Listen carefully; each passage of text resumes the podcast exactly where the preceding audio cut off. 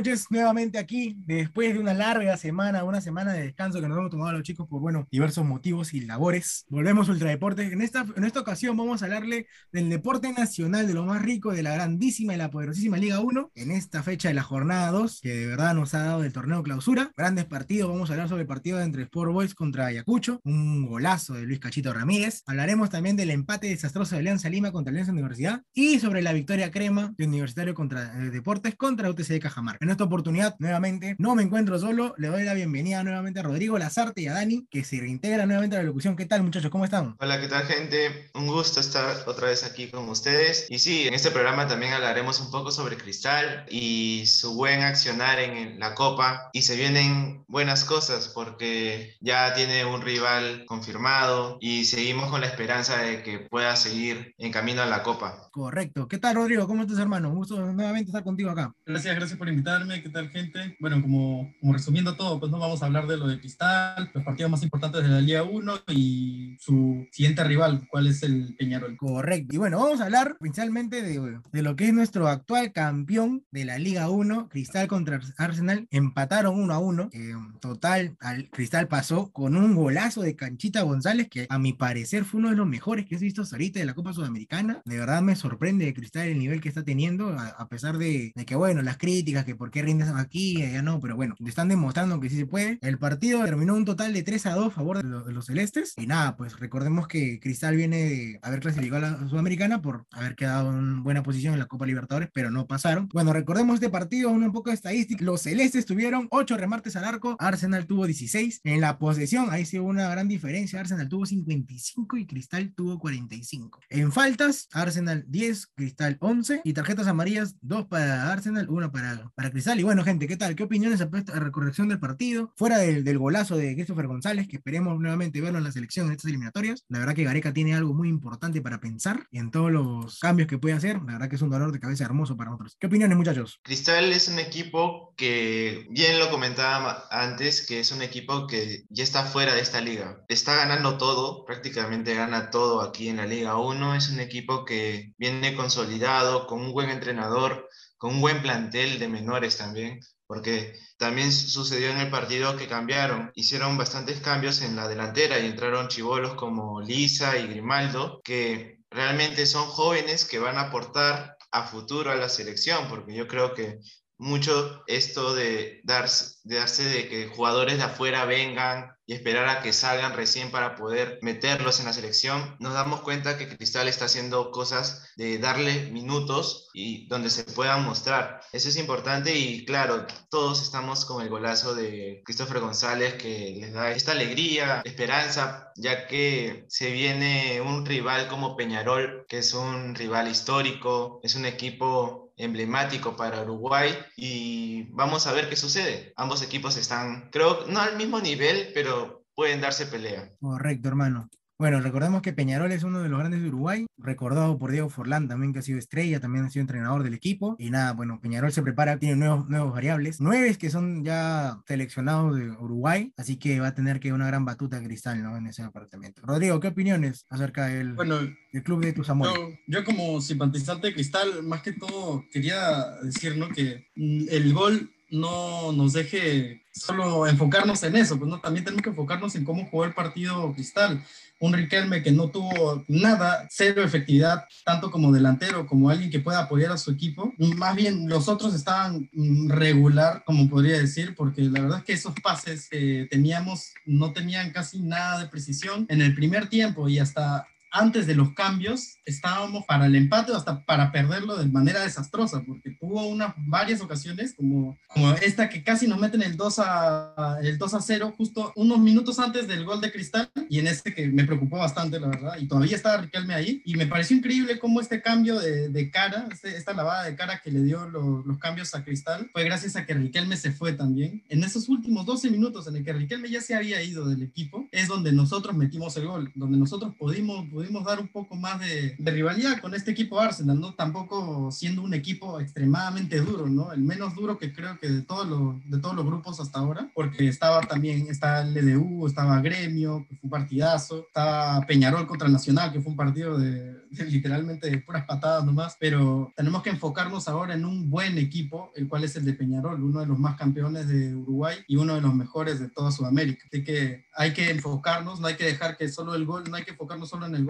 que también tenemos muchos problemas como equipo. Claro, obviamente es muy, una estadística muy fuerte. Bueno, la verdad que yo siento, siendo, no siendo simpatizante de Cristal, pero fuera quitándome el, el polo del hincha de, de, cualquier equipo que sea, arriba Alianza, creo que Riquelme no es la, el refuerzo que muchos esperaban. He, visto mucho, muy poco el partido, pero eh, la precisión que lo veo no es, no creo que es la, lo que el hincha celeste esperaba, a comparación de diferentes refuerzos que han traído, ¿no? Pero bueno, Cristal también supo ser, y como dice Rodrigo, fuera del, del gol de Canchita González, hay muchas estadísticas que ver, recordemos que Peñarol es diferente, Arsenal literalmente es diferente, estamos hablando con el que es uno de los mejores, uno de los mejores referentes en todo lo que es el fútbol uruguayo, bueno, 129 años de historia tampoco los, los tiene por las puras, entonces tenemos una, una difícil misión también, bueno, fuera de todo, somos, todos somos un país y, y Cristal es ahorita el que está sacando la cara en un torneo internacional, así que hay que apoyar de todas maneras igual, ser, ser solidario, simpático, ¿no? Y bueno, también hablando de, de nuestro rival Peñarol, hoy día justo empató 3 a 3 con el Liverpool de Uruguay por la primera división de Uruguay, empataron 3 a 3 con, casi al, al minuto final, justo como decía Alex, a, estamos hablando hace un momento, entonces no va a estar fuerte, el partido de hoy no estuvo, disculpen, fuerte, pero yo creo que Peñarol tiene esa idea de guardar o reservar gente para lo que va a ser el partido de la Sudamericana, ¿no? Y bueno, gente, pronósticos del partido, a ver qué me puede decir, yo digo que Cristal empata un 2 a 2 con Peñarol, humildemente, un 2 a 2, o, pero, o sea, o algo, pero empatan y se define todo en vuelta. Que va a ser un partido muy ajustado en el cual Cristal o Peñarol van a ganar por la mínima, 2-1, 1-0, porque realmente hoy día Peñarol ganó, empató, mejor dicho, estando perdiendo 3 a 0 y con dos penales, o sea, son circunstancias en las cuales tú ya te pones a, a ver que tu equipo,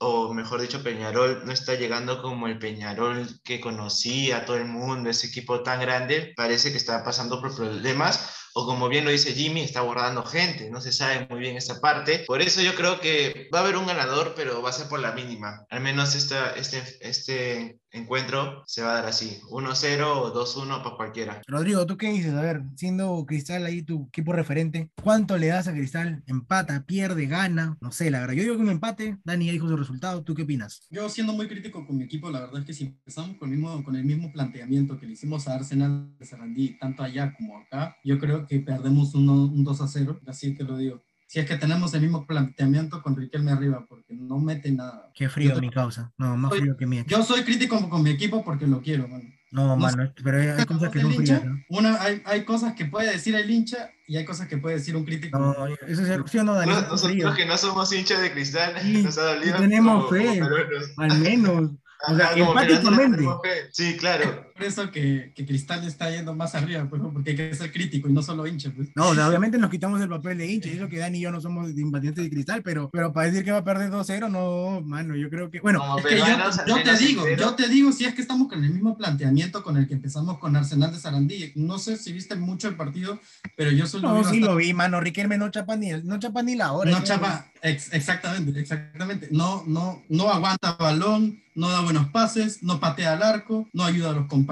Y es por eso es que soy muy crítico con esas cosas. Si Quiero empezamos- agregar un tema. Creo que Cristal Sí. comentaron que iban a hacer un, un jale para este encuentro o algo así estaba sonando. Ah, caray, no, no estoy muy informado. Claro, claro. De, eh, por algo escuché que iban a traer algún refuerzo. Yo Sí, también- mismo. yo también escuché, pero todavía no, nadie sabe o quién, quién es ese refuerzo ni nada por el estilo, pero sí están empezando los rumores que van a traer un refuerzo para el encuentro contra Peñarol. Tal Mm. vez ahí viene la idea del cambio de juego, ya que como bien comentan, que Riquelme no está ahorita en su mejor momento. La verdad es que yo creo que el único que da batalla nada más es en la Liga 1, porque ya sabemos que la Liga 1 no es tan competitiva. Claro, obviamente, no sabemos, bueno, sabemos, honestamente nuestra liga no es una de las mejores, pero Cristal ahí está dando la, la batuca, ¿no? O sea, él lleva la, el estandarte dorado, por así decirlo, siendo uno de los O sea, mejores referentes ahorita, ¿no?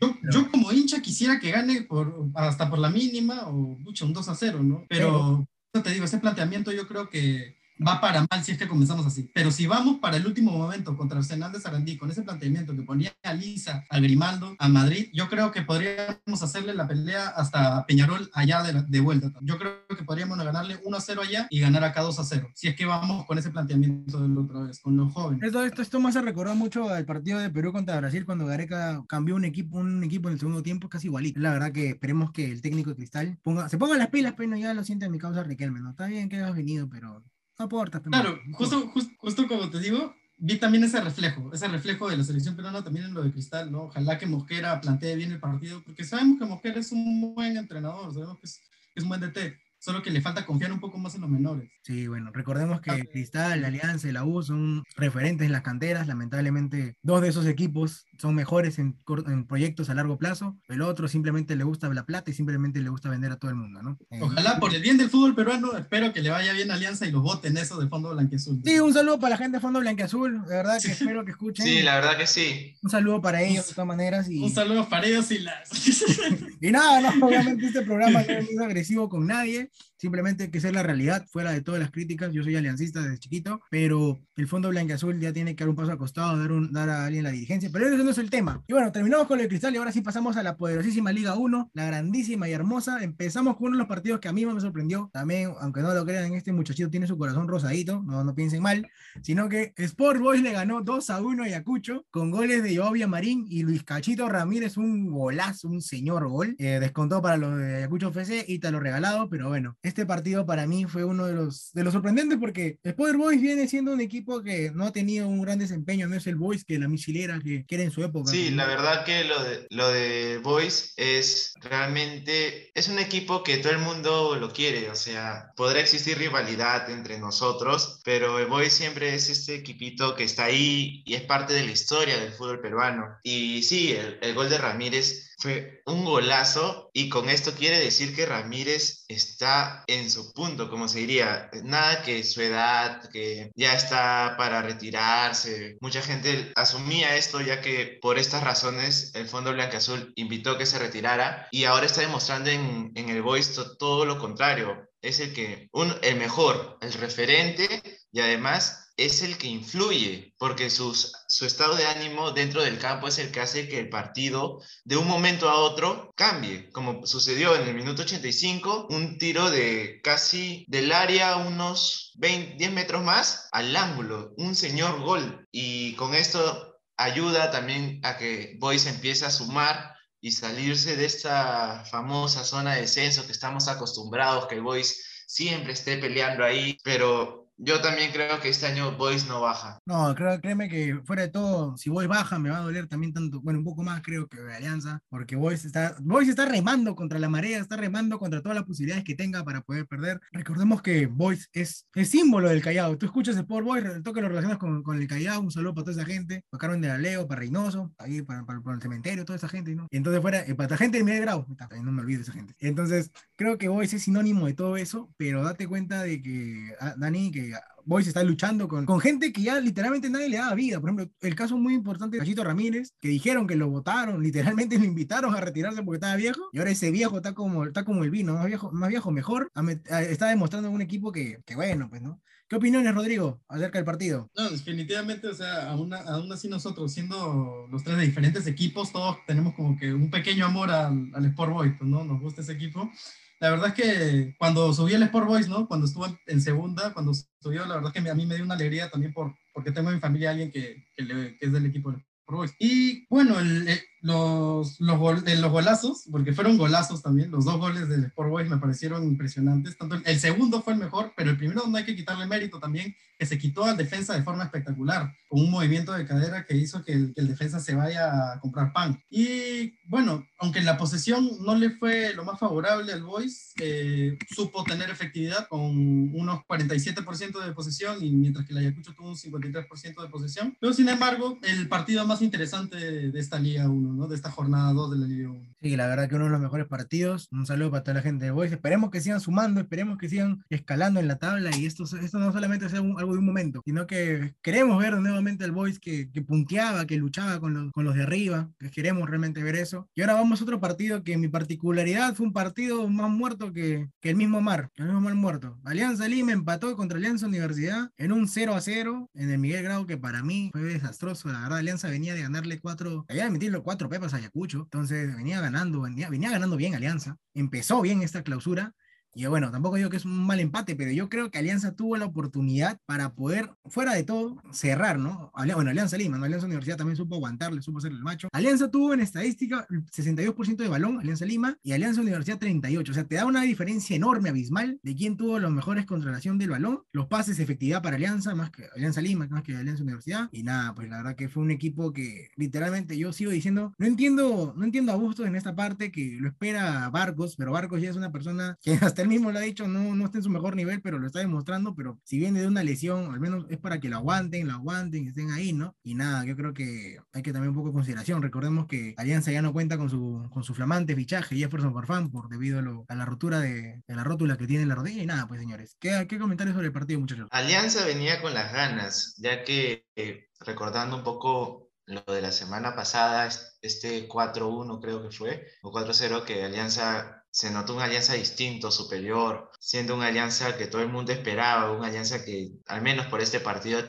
tenía opciones de campeonar, como dicen, a una alianza, no sé cómo decirlo, sin argumentos, una alianza apagado, creo yo. Y sí, bien lo dices, a veces hay que darle su descanso a jugadores como a Barco, que son influyentes en el campo, pero a veces no sé si sería lo adecuado que juegue con una sola pierna. O sea, son unos jugadores que pueden influir también en el banco, ya que podemos recordar un poco lo de Cristiano Ronaldo cuando estaba fuera del campo y se notaba este, todo esto que hace referencia un capitán que, igual que Barco, con la experiencia que tiene, enseña a sus jóvenes, ya que en el equipo también hay jóvenes como Concha o Mora que los toman como referentes a Barco. Sí, claramente. Bueno, Rodrigo, una declaración. Claro, o sea, lo que dice Dani también es verdad, ¿no? Lo de Cristiano y todo eso.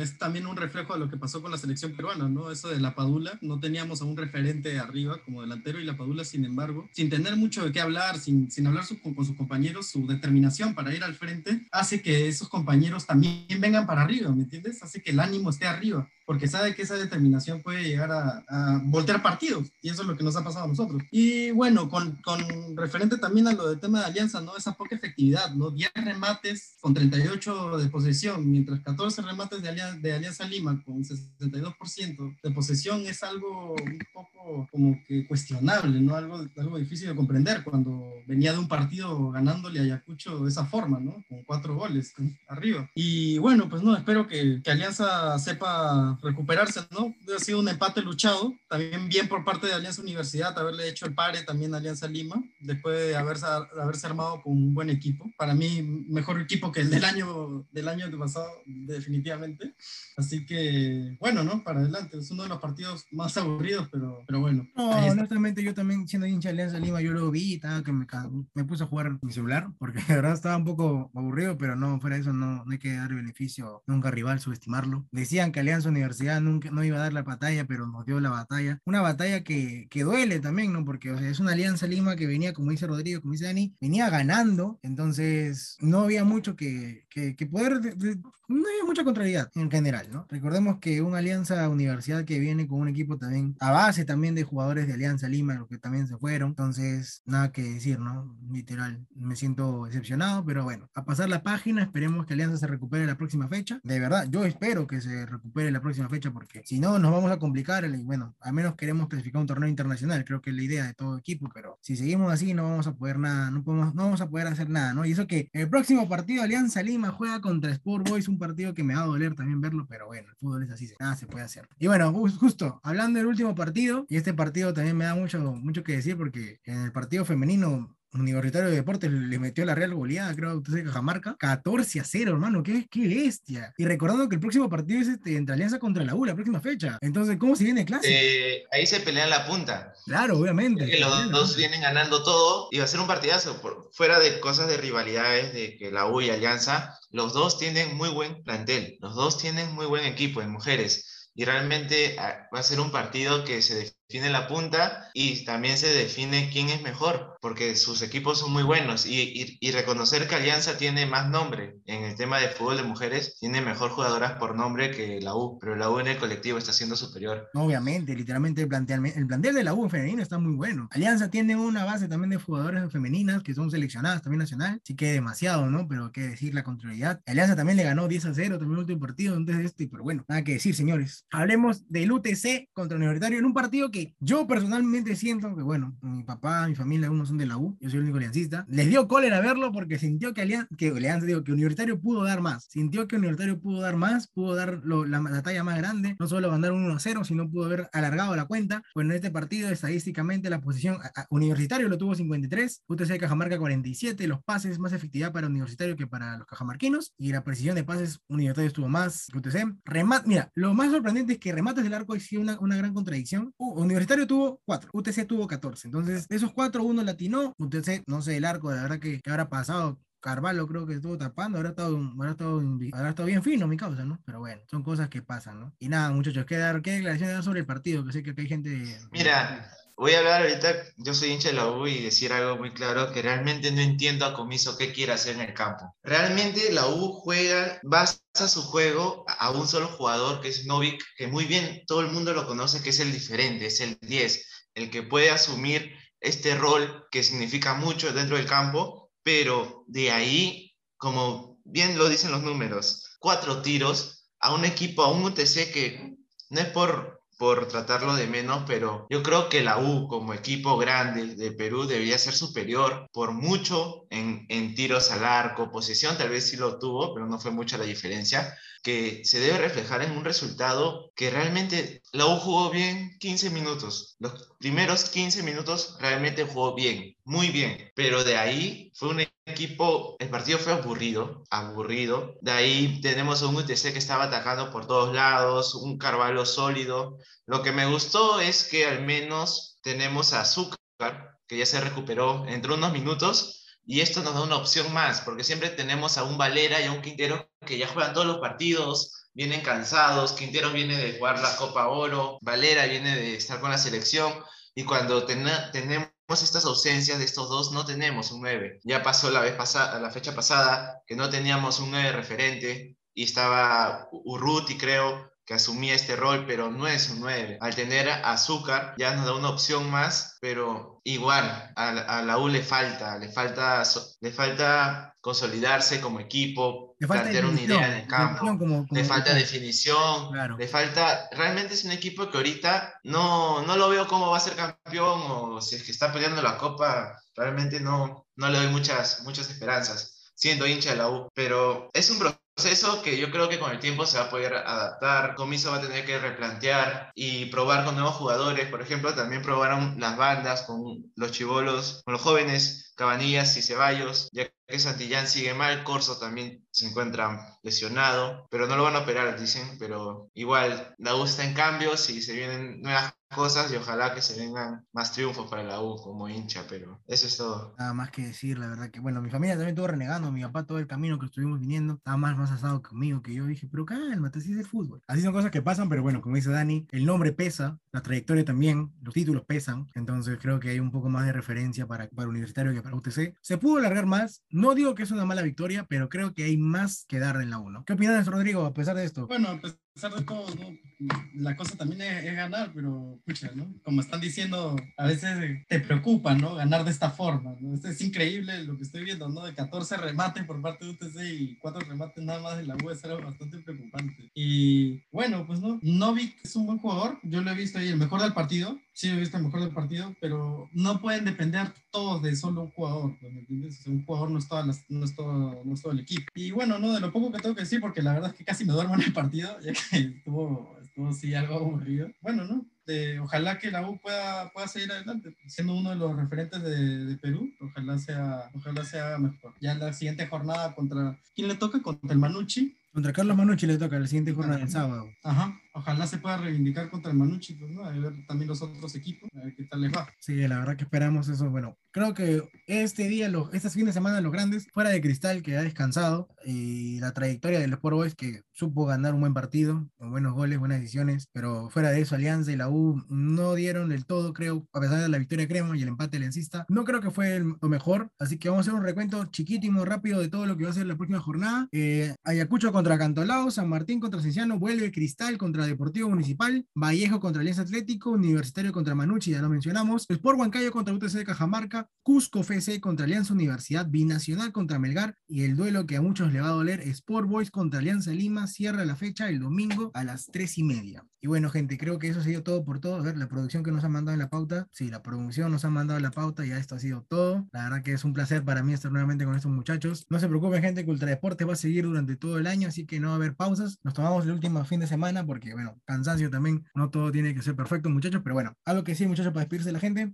Agradecer a todos los que nos escuchan y mandarles un abrazo. Y no se olviden seguir en nuestras redes, en Facebook, Instagram y en Spotify. Y gracias por acompañarnos. ¿Algo que decir, Rodrigo? Bueno, por mi parte, muchas gracias por invitarme otra semana más. Eh, nos pueden escuchar en varias plataformas, así como Spotify, como estaba diciendo Dani. Y para la próxima semana vamos a estar viniendo con con los siguientes partidos también de la Liga 1, así que espero que nos puedan sintonizar. Bueno, muchachos, gente, esto fue todo por este fin de semana. No se olviden de escucharnos en Spotify, seguirnos en Instagram, en Facebook. Y a partir del mes de agosto, bueno, casi tirando para septiembre, nos mudamos. Ahora sí vamos a poder conocerlos a ustedes, gente. Nos vamos a mudar a Stringer, vamos a transmitir ahora en vivo y vamos a grabar también los episodios en vivo. Los podcasts van a ser en vivo, van a, vamos a poder tener interacción con ustedes, comentarios, más sorpresas que se van en Ultra Deportes. Y nada, pues, gente, como dice, agradecido siempre con el de arriba y la fe. La fe es lo más bonito de la vida. Cuídense, gente un saludo enorme. Así que un abrazo a la distancia. Buen fin de semana. Chao, chao.